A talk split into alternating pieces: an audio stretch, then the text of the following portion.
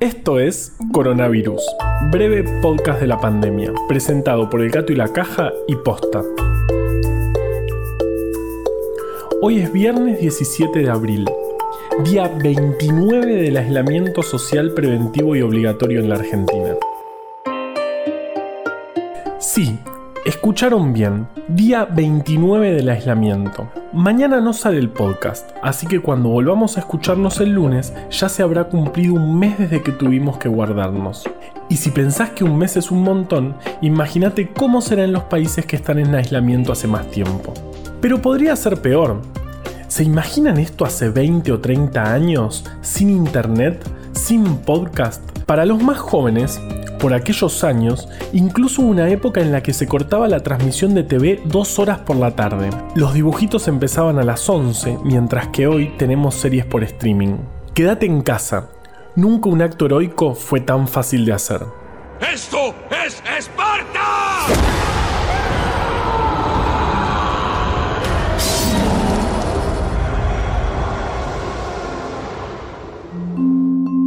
En Argentina se confirmaron ayer 98 casos de 2.193 testeos que se hicieron. En total, son 2.669 casos de coronavirus. De ellos, 374 son trabajadores de la salud. Una noticia importante es que cambió la definición de caso, es decir, cuándo se sospecha de coronavirus y se toma muestra para el análisis. Ahora será considerada caso sospechoso a toda persona que presente fiebre, 37 grados o más, y alguno de los siguientes síntomas. Tos, odinofagia, porque a los médicos les gusta ponerle nombres difíciles al dolor de garganta cuando tragas, dificultad respiratoria o anosmidigeusia. ¿Te acordás de que el miércoles te contamos la historia? y además tengo un historial de viaje o residencia en zonas de transmisión local de COVID-19 en Argentina o haya estado en contacto con casos confirmados. También es caso sospechoso todo paciente con diagnóstico de neumonía que no se sepa por qué ocurre. O solo anosmidigeusia, porque como te contamos el otro día, suele ocurrir esto en pacientes que no tienen otro síntoma. O también el personal de salud y personal esencial que presente fiebre o dos de los síntomas que te contamos recién. Esto seguramente genere más demanda de diagnóstico, pero como te venimos contando, la descentralización hizo que se pudieran procesar cada día más muestras, así que esperamos que se pueda atajar toda la demanda. Ahora vamos con Vale, que volvió a encerrarse en el armario para contarnos tips para atravesar el encierro.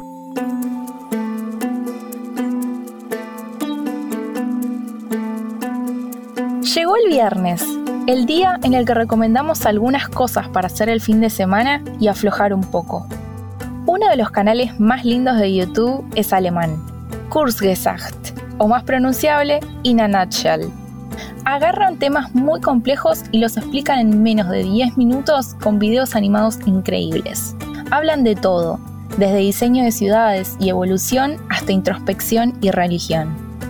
Está subtitulado, e incluso tienen algunos videos doblados al español. In December 2019, the Chinese authorities notified the world that a virus was spreading through their communities. In the following months, it spread to other countries, with cases doubling within days.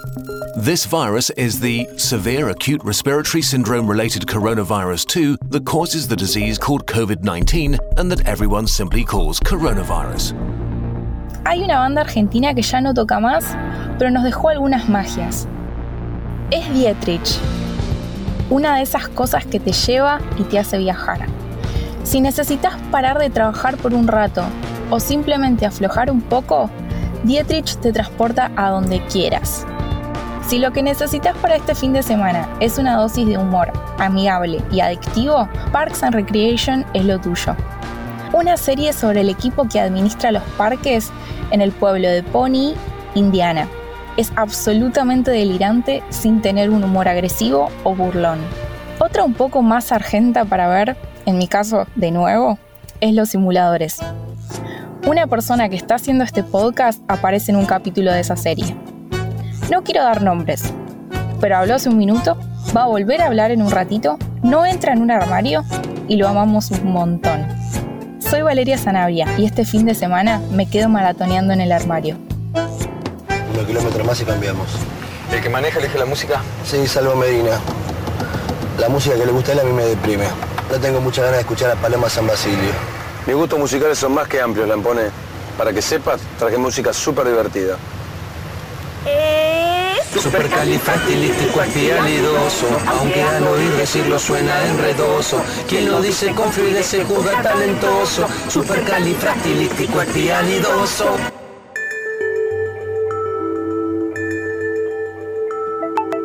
¿No les viene pasando que están soñando raro?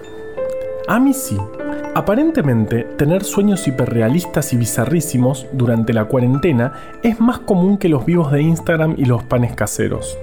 Algunos tienen que ver con nuestros miedos más cotidianos, dificultad para respirar, tratar de sacarnos bichitos que nos caminan por el cuerpo o estar atrapados. Pero el protagonismo no es solo del virus y sus consecuencias. De hecho, algunos sueños tienen temáticas que nada que ver, y muchas personas se están dando cuenta de que además de que están durmiendo más, sus sueños son más fantásticos de lo normal. Es bastante irónico que cuando nuestras vidas cotidianas se pusieron más monótonas, nuestras vidas nocturnas se hicieron mucho más variadas, ¿no?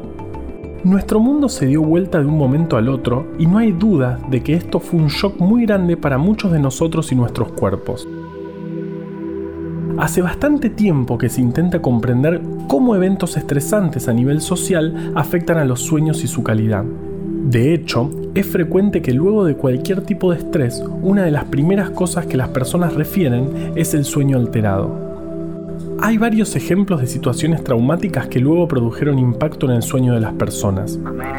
Por ejemplo, en 1986, la nave espacial Challenger de la NASA explotó en vivo en una transmisión que fue vista en un montón de lugares. Al poco tiempo, niños de todo el mundo reportaron tener sueños relacionados a la explosión de la nave.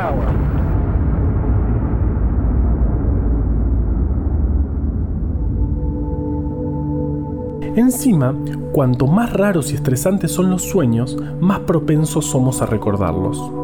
Tendemos a soñar acerca de los hechos que más nos afectaron durante el día, esas cosas que se niegan a irse de nuestras cabezas. Y el virus y la cuarentena están arriba en la lista de pensamientos de la mayoría de nosotros. Nos afectan psicológicamente, pero también a nuestro comportamiento y nuestras rutinas. Nuestras ansiedades se canalizan en nuestros sueños. Además de las ansiedades, el cambio de ritmo que muchos de nosotros estamos viviendo, no viajamos más en colectivo, estamos todo el día en casa, también podría tener un impacto en el modo que soñamos. De hecho, recordar los sueños es considerablemente más fácil cuando podés despertarte, quedarte un rato en la cama e ir recordando de a poco lo que soñaste, al contrario de cuando te tenés que despertar con la alarma y salir corriendo al trabajo. Así que no te preocupes por la misteriosa vida de tu mente por las noches.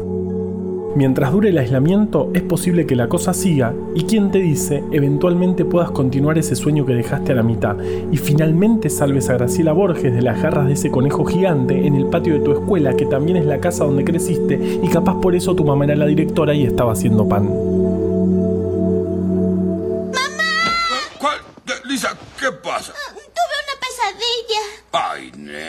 Recuéstate y cuéntamelo todo. Bueno, sé que es absurdo, pero soñé que el coco venía por mí y que... ¡Ay, el coco! Hay que tapiar las ventanas. Voy por la escopeta.